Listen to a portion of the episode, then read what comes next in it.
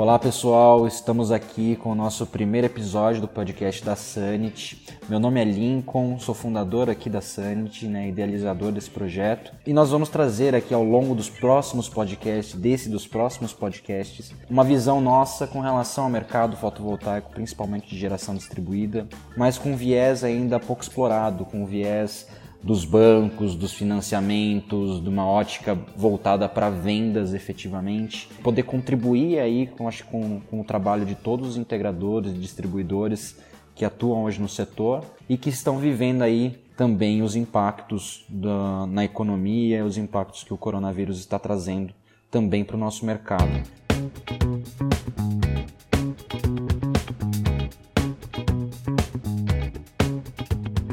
Bom, pessoal, nesse podcast de hoje, é, acho que a principal discussão nossa aqui vai estar em torno ainda desses impactos na economia, né? E uma das coisas que nós queremos desenvolver aqui ao longo desse bate-papo, tanto eu quanto o Jorge, é comentar com vocês um pouquinho da realidade de crédito no setor, né? Ou seja, o que, que mudou com relação a essa perspectiva de crédito, aí uma, uma breve análise da nossa parte com relação a esse mercado. E bom, pessoal, né, falando um pouquinho aí de impactos na economia, né, o coronavírus ele trouxe para o nosso dia a dia ah, alguns pontos importantes né, que impactam nos negócios, obviamente. Então, dentre esses impactos, a gente tem aí um, um forte aumento no, nos preços, né, tanto dos kits quanto do, do, preço final do sistema instalado, é puxado principalmente aí pela, pela alta do, do câmbio, né, do dólar. É, a gente tem problemas também aí com os financiamentos, né? Então, obviamente que em todo momento de crise a gente passa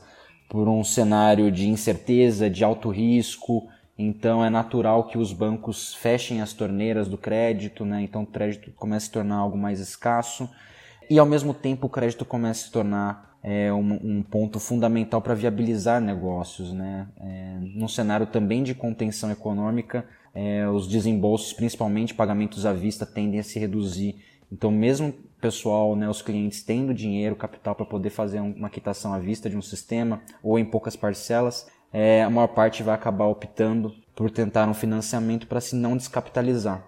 Bom, Jorge, eu acho que aproveitando esse gancho né, do, desse cenário do coronavírus que ele está trazendo aí para o setor fotovoltaico, né, diversos impactos, dificuldades para as empresas e tudo mais, é, como é que está sendo aí um pouquinho um overview com relação ao cenário de crédito, né? Você bateu um papo aí com os nossos parceiros financeiros. O que, que você ouviu aí de uma síntese, basicamente, dessas conversas? Bom, sejam bem-vindos todos. Me chamo Jorge. É prazer estar aqui com vocês hoje. E é isso aí, Lincoln. É, seguindo um pouco na faixa do que você falou, a gente também não pode esquecer que a cadeia de suprimentos tá, tá bem, tá difícil de você completar ela, né? Seja por exportação, importação, até por motivos logísticos aí, às vezes as fronteiras estão fechadas aí para fazer o recebimento de mercadorias e isso tudo acaba impactando no crédito, né? Que é um setor muito sensível realmente a mudanças econômicas e, e, e realmente assim estão é, existindo alterações nas taxas, nos prazos. O, o produto fotovoltaico né, de crédito está sofrendo certas mudanças e algumas negativas, outras positivas. Esperamos que elas se mantenham pós-Covid, não é? E a intenção desse podcast é trazer numa linguagem didática, numa linguagem acessível a todos os integradores, dicas, insights do dia a dia, né, gente? Porque todo mundo sabe que o importante é, no fim do expediente é venda, né? Então, onde que estão as pessoas que você pode vender hoje? É, como fazer elas obter crédito, uma vez que realmente o crédito hoje é, vai ser a peça-chave para você fazer a, a, a, finalização de negócios. Então, isso que a gente vai passar agora é, na próxima etapa do podcast, a gente vai aprofundar um pouco esse, esse mercado do crédito, né, Lincoln? Então, eu queria saber um pouco de você, como que está, pelo que a gente andou vendo, pelo que a gente andou sentindo aí com os integradores, como que está a realidade da venda deles? O que, que você pode falar para mim? Legal, Jorge. Eu acho que é puxando esse gancho, né, de, dessa dificuldade que está, nessas incertezas de curto prazo que a gente está vivendo dentro do, dos bancos, né, das instituições financeiras como um todo. Então, assim, ainda existe uma certa dificuldade de conseguir quantificar o risco, né, dos perfis de clientes. E um dos impactos vai de maior curto, de mais curto prazo que a gente tem no, no setor agora é uma redução das vendas, né? Então, pelo que a gente mapeou, tanto dos integradores que a gente tem negócios, quanto de integradores que também conversamos, distribuidores. É, já observamos uma redução aí de 85% a 90% do volume de negócios aí nesse último mês no, no mercado, ao compasso do que vinha. Isso representa um, uma puxada no freio de mão, né? E, assim, isso impacta na cadeia inteira, como você comentou. E isso se deve basicamente por os dois principais focos de cliente né, dentro do setor fotovoltaico estavam muito voltados, um para a área de comércios varejos, né, que são clientes com perfis na baixa tensão, com alto consumo, tarifa cara, é, que eram os clientes que tinham as melhores viabilidades de negócio, né. Esses clientes hoje eles são extremamente afetados com o crédito, né, ou seja, o público de comércio varejista é um dos públicos que mais está sofrendo aí com a quarentena e com a, e com a crise. E do outro lado a gente tem o público residencial, que também é uma fatia grande do mercado, né, e que naturalmente vão, uma, uma grande parcela de, desse, desse público-alvo vai começar a ter problemas tanto com empregabilidade, né, com previsibilidade de receita, estabilidade no emprego, é, incerteza econômica na própria família. Então, também existe uma tendência a uma redução desse volume de negócios. Então, principalmente por esses dois setores serem muito impactados e eram carros-chefes dentro das, dentre as vendas do setor fotovoltaico até o momento pré-Covid, é, isso é um dos reflexos que a gente já sente né, nesses negócios é, e nas negativas de crédito também.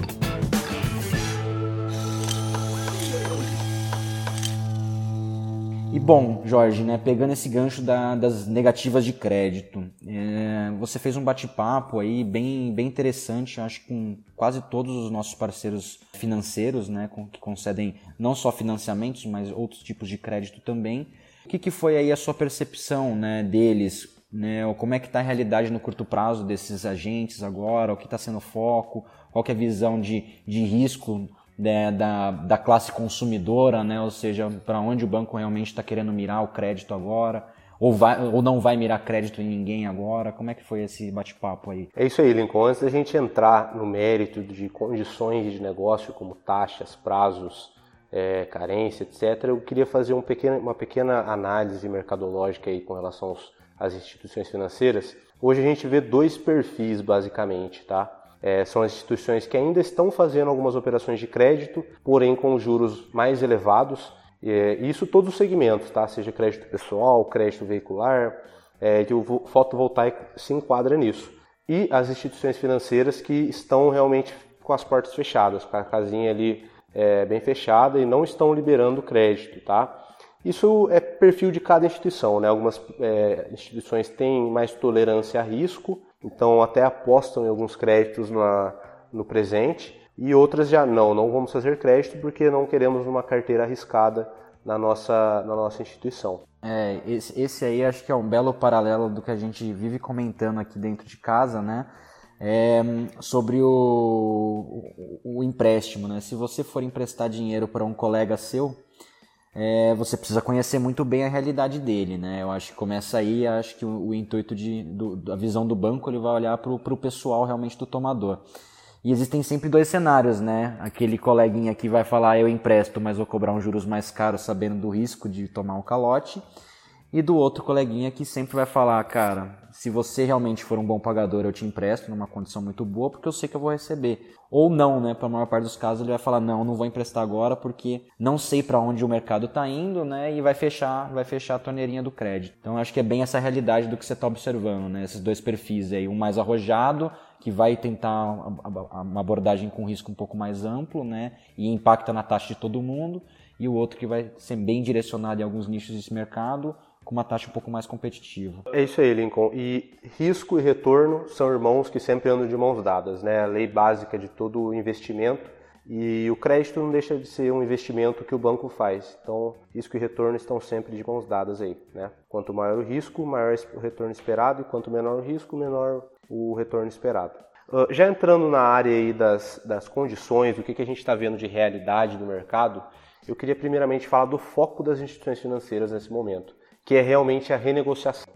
Os bancos hoje estão muito focados em fazer as renegociações dos créditos vigentes. Então, todos aqueles créditos que já estão sendo é, pagos né, pelos, pelos clientes, é, os bancos até receberam uma determinação aí do Banco Central, do órgão regulador, para que seja facilitada a renegociação ou para que haja uma, que a gente chama no, no termo, no jargão, um postpone, né? Um, uma carência maior aí nesse momento tão difícil. Então, até se você tiver um crédito pessoal, um crédito solar, negocie com o seu banco, com certeza eles irão achar uma condição aí é, onde você possa pagar daqui a dois, três meses um crédito que você já tem tomado, tá, gente? E a gente sabe que como os, é, essa situação do Covid pegou todo mundo despreparado, é, os bancos também tiveram que fazer uma mobilização muito grande para conseguir fazer uma esteira de renegociação eficaz, tá? Então, esse é um, um digamos assim, o banco usou muito da sua força de trabalho para fazer essa, essa, essa esteira de negociação. Tá? Então esse é o foco primeiro dos bancos. Tá? Em segundo lugar, eu queria falar um pouco das novas taxas, tá, Lincoln? E isso a gente da Sanity aqui, a gente está diretamente, dia a dia, é, fazendo simulações, prospectando novos clientes, é, conversando com instituições financeiras e a gente pôde notar um, um aumento na taxa, tá? Que varia entre 30% e 100%. Sim, eu sei que é um range grande, mas é, muitas instituições às vezes nem conseguem segurar a taxa hoje, tá? É, algumas instituições, por exemplo, se eu te passo uma taxa em situações normais, tá? É, se eu te passo uma taxa de 1%, ela fica vigente durante 15 dias. Hoje, com o atual cenário do Covid, ela vale 3 dias e olhe lá, né? Então isso é uma coisa que a gente está sentindo também. Ninguém quer segurar a taxa, ninguém está podendo é, passar uma taxa que vale mais do que 3 dias, porque o cenário é de muita incerteza. Porém, em contrapartida, uma coisa que está sendo uma prática também é a, a, o alargamento dos prazos, tá? Então, por exemplo, na linha solar que você tinha ali uma taxa, é uma, um prazo máximo, perdão, de 60 meses, hoje já vemos instituições financeiras trabalhando com 72 a 84. Porque é aquele negócio, né, gente? Se você aumenta muito a taxa de juros, você tem que compensar do prazo também. Tudo para que a parcela seja é, caiba no bolso, né? No fim do dia você só vai fazer um crédito se a parcela também caber no bolso. Então, por um lado, a taxa cresce, mas o prazo também aumenta. Tudo isso para melhorar as condições aí. Esperamos, Lincoln, que essas condições se mantenham pós-Covid, porque seria um atrativo muito legal aí para os créditos futuros após essa pandemia.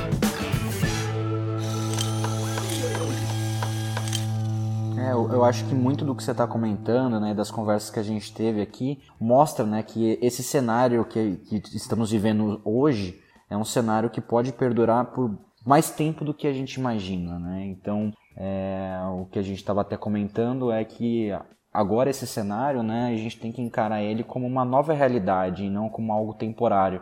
Então, isso vai permanecer ainda por tempo desconhecido, né? Não sabemos quanto tempo isso vai levar para a economia retomar, para as coisas realmente começarem a voltar ao normal. É, não temos uma perspectiva clara disso, então é natural que mesmo as coisas retomando as atividades do país, né, a economia vai levar muito mais tempo para se recompor. Então esses impactos, essa, essa questão da incerteza dos, dos bancos, das condições de taxa, prazo e crédito como um todo, também vão se estender aí por pelo menos até o final do ano, pelo que a gente está vendo, né, Jorge? Exato, Lincoln. E uma coisa também que está sendo de praxe no mercado de crédito é a questão da carência, tá? Como eu já disse anteriormente, o padrão tá, dos créditos fotovoltaicos é você lidar de 60 a 90 dias de carência, dependendo da situação do projeto. E essa carência também foi aumentada, tá? Hoje a gente está vendo aí algumas instituições financeiras chegando a até 120 dias de carência. E tudo isso para flexibilizar o primeiro pagamento. Então, por exemplo, se contratualmente é, é mais vantajoso para o banco estender essa, esse primeiro pagamento para daqui a 120 dias, ele vai fazer. Porque é muitas vezes mais interessante você só pagar quando realmente essa, a situação estiver normalizada e você tiver com a sua fonte de renda de volta, do que, nessa, do que na situação atual da pandemia. Né? Muitas vezes a pessoa não está com recurso agora, mas vai obter quando as coisas se regularizarem. Então a gente tem novas tendências de carência no mercado também. E isso é muito interessante para o fotovoltaico. Pela própria natureza do crédito, né, às vezes você fazer a instalação fotovoltaica demora ali um tempo ali de dois a três meses em projetos grandes, né? Então isso pode ser uma, uma esperamos que seja uma prática que os, as instituições financeiras mantenham pós-Covid. Legal. E eu acho que de todas essas conversas que a gente teve também com as instituições, né, trouxe também algumas outras perspectivas, né, que são algumas perspectivas que a gente até trouxe para o crédito aqui dentro da Sanity, que são condições, né, produtos financeiros que conseguem flexibilizar um pouco mais essa condição do pagamento, né. E eu acho que um dos pontos altos aí do que a gente tem visto e será uma prática até comum dos bancos é a questão da garantia, né. Então nessa tendência agora de ter um certo risco na operação é, e de na maior parte dos créditos, né, créditos clean que a gente chama, que são créditos que não alienam nenhum outro bem, basicamente o bem que você está financiando é alienado na operação, né? então no caso do fotovoltaico o próprio sistema está alienado, esse seria um, crédito, um exemplo de crédito clean a tendência agora é que muitas operações só fluam, né, só consigam fluir para frente, se concretizarem, se o cliente tiver alguma garantia adicional, né, como por exemplo um carro, uma casa, uma aplicação financeira, é, e assim vai em função, obviamente, do, do, do, projeto dele e da realidade financeira que ele vive. Então, isso será com certeza né, um fator aí de, de sucesso também para muitos casos de financiamento que vão bater na trave, podemos assim dizer, né? É, mas a gente também tem uma realidade de curto prazo com o problema com as garantias hoje, que é justamente a quarentena, os serviços públicos, na maior parte dos casos, inativos, né? É, isso traz uma certa dificuldade, porque a garantia para ela ser aceita dentro de um financiamento, existe um processo de alienação, que em muitos casos é feito junto aos cartórios, né? em que em várias cidades a gente vê que os cartórios também estão paralisados. Então, isso num horizonte aí de curtíssimo prazo, né? de um, dois meses, são operações que vão ser um pouco mais complicadas de sair. Mas a partir de que as coisas retomem né, a atividade cotidiana, a tendência do crédito é exigir garantia na maior parte dos casos, né, para conseguir ter uma abertura maior. Sim, Lincoln, e a gente cai naquela história que você mencionou, né? Se você vai emprestar um dinheiro para um amigo, você muitas vezes quer ter certeza, não só para um amigo, né, para qualquer pessoa, você até quer ter certeza que ele irá pagar. E a garantia, é, isso não só na era Covid aí, né, mas sempre foi um, um risco, um, um mitigador de risco que a gente chama, né? Então, você pôr uma casa, um veículo, algo que seja precioso para você, com certeza vai tornar a operação mais a operação de crédito mais segura em vista do banco. Então, realmente nesse cenário de incertezas, de caos aí que a gente está vivendo, a questão da garantia vai ser mais comum, tá? Muitas vezes você pode utilizar a sua aplicação financeira como um recurso para diminuição de taxas. Né? Poucas pessoas sabem disso, mas é muito utilizado também. E os bancos é, gostam desse tipo de garantia, né? Porque é uma garantia líquida.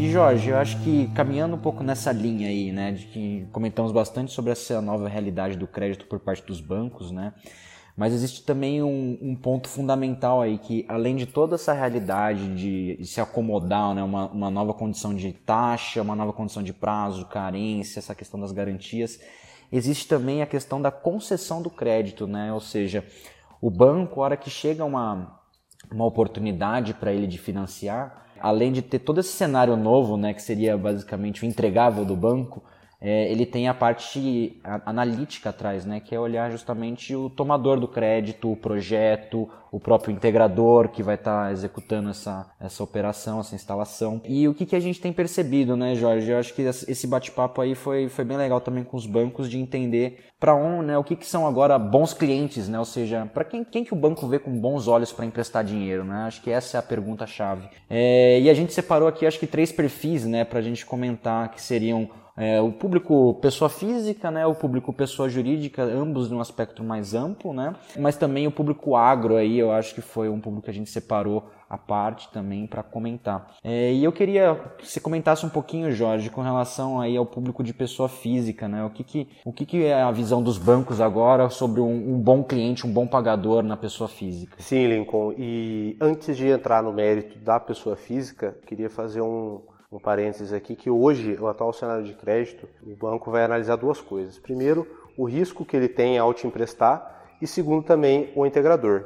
Porque a gente sabe que muitas vezes o, o integrador é o próprio risco da operação de crédito. Então fazer uma, operação, uma instalação de qualidade, ter bons equipamentos, vai ser sim importante para o banco. Tá? Importante que você, integrador, tenha bons projetos, bons orçamentos, tudo é, em dia, tudo documentado, porque isso vai começar a ser exigido, tá? Já entrando agora no, no mérito da, dos perfis aí que a gente conseguiu mapear na PF, eu queria chamar atenção para dois. O primeiro é o perfil funcionário público, tá? De você tem aí vai é, juízes, promotores, professores de institutos federais, faculdades, universidades, policiais, é, e a gente pode segregar em três esferas, né? a federal, estadual e municipal.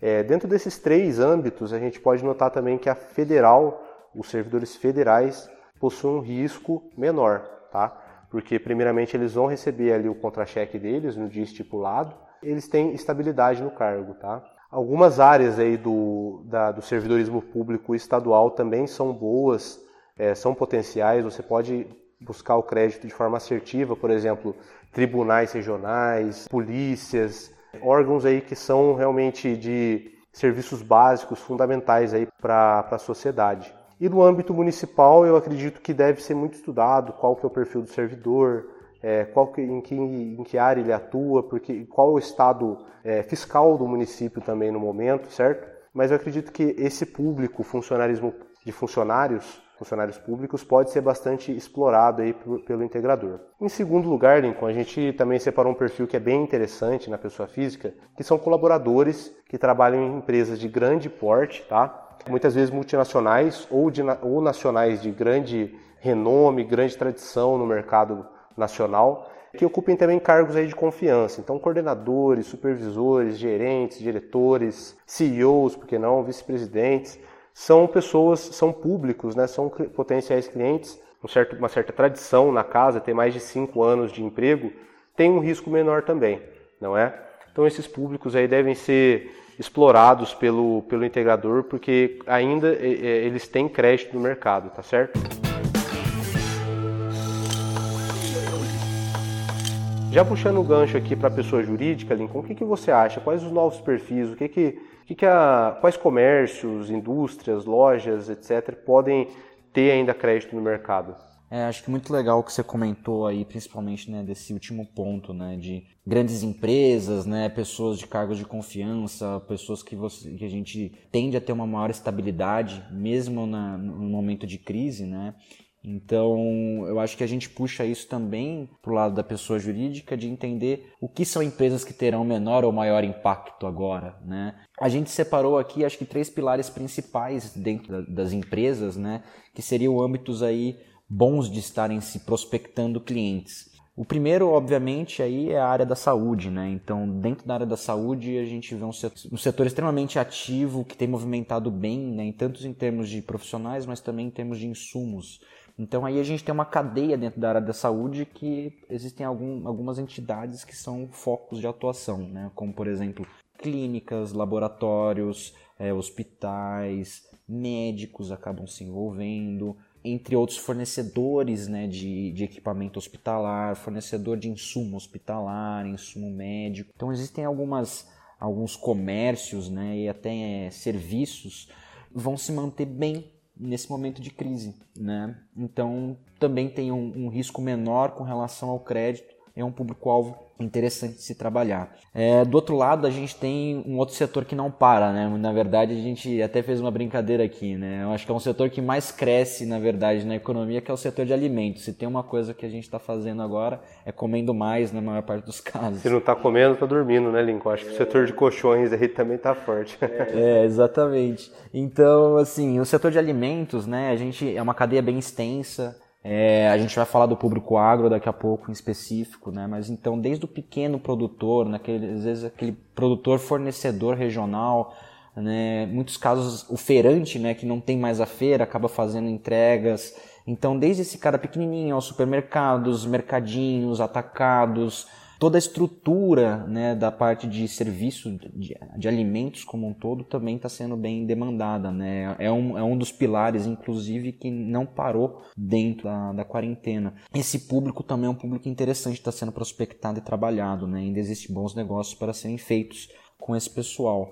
O terceiro pilar aí eu acho que ele é um pouco mais amplo, né? Mas ele atende basicamente, são empresas que, que atendem aí serviços básicos. Então, o que, que é serviço básico? Energia, água, esgoto, internet, tudo isso são serviços básicos, a gente não consegue viver sem. Então, na esfera do serviço básico, você tem tanto empresas né, que fazem parte da infraestrutura, então existem pessoas que vão estar atreladas a essas empresas, né? Um exemplo aqui, é, usinas geradoras de energia, né? Então, vamos pegar um exemplo grande, por exemplo, pegar lá Itaipu, né? Ou seja, a Foz do Iguaçu é uma cidade que Itaipu, querendo ou não, vai continuar gerando energia, né?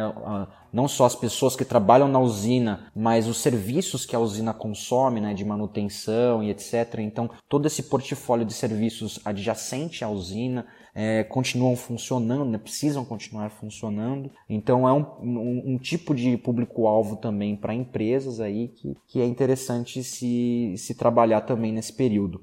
Então acho que dentro do público é, empresarial aí a gente cita esses três pilares, né? Empresas que estão atreladas a serviços básicos, né? Empresas na, atuantes na área da saúde e na área de alimentos. Acho que para de alimentos, Jorge, tem até um ponto em específico que é legal a gente comentar. Quando a gente fala de alimentos, vem tudo, né? E a gente acha que restaurantes e tudo mais são públicos bons tem que tomar um certo cuidado, né? Agora nessa fase nem todo restaurante está vivendo um, um momento bom. Quem estava preparado para atender, acho principalmente demandas de pedidos digitais online, eu acho que ok, são clientes interessantes, estão tendo demanda, né? São, são, são empresas que não pararam. Agora existem aqueles perfis que eram extremamente dedicados ao atendimento físico, né? Então, putz, restaurantes que estavam ali vendendo almoço, né? Restaurante com comida por quilo ou self-service. É, então esse perfil, né, que não está adaptado para a realidade do público online, vai sofrer mais. Então tem que tomar um certo cuidado aí, né, de que existem bons e maus pagadores dentro dessa esfera aí do público relacionado à alimentação.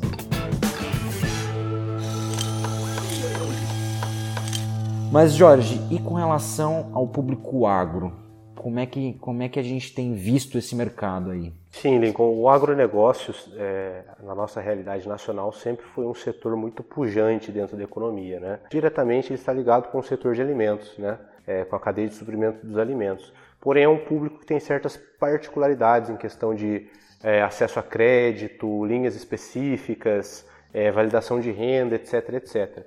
Porém, acreditamos ainda que os agricultores, os pecuaristas, as pessoas que estão ligadas ao campo de uma certa forma, estão sim com seus negócios é, fluindo, digamos assim, e vão ter acesso a crédito. Acredito que o público é, agro, de agronegócio que, está, que é exportador está vivendo um, momento favorável para os seus negócios, né?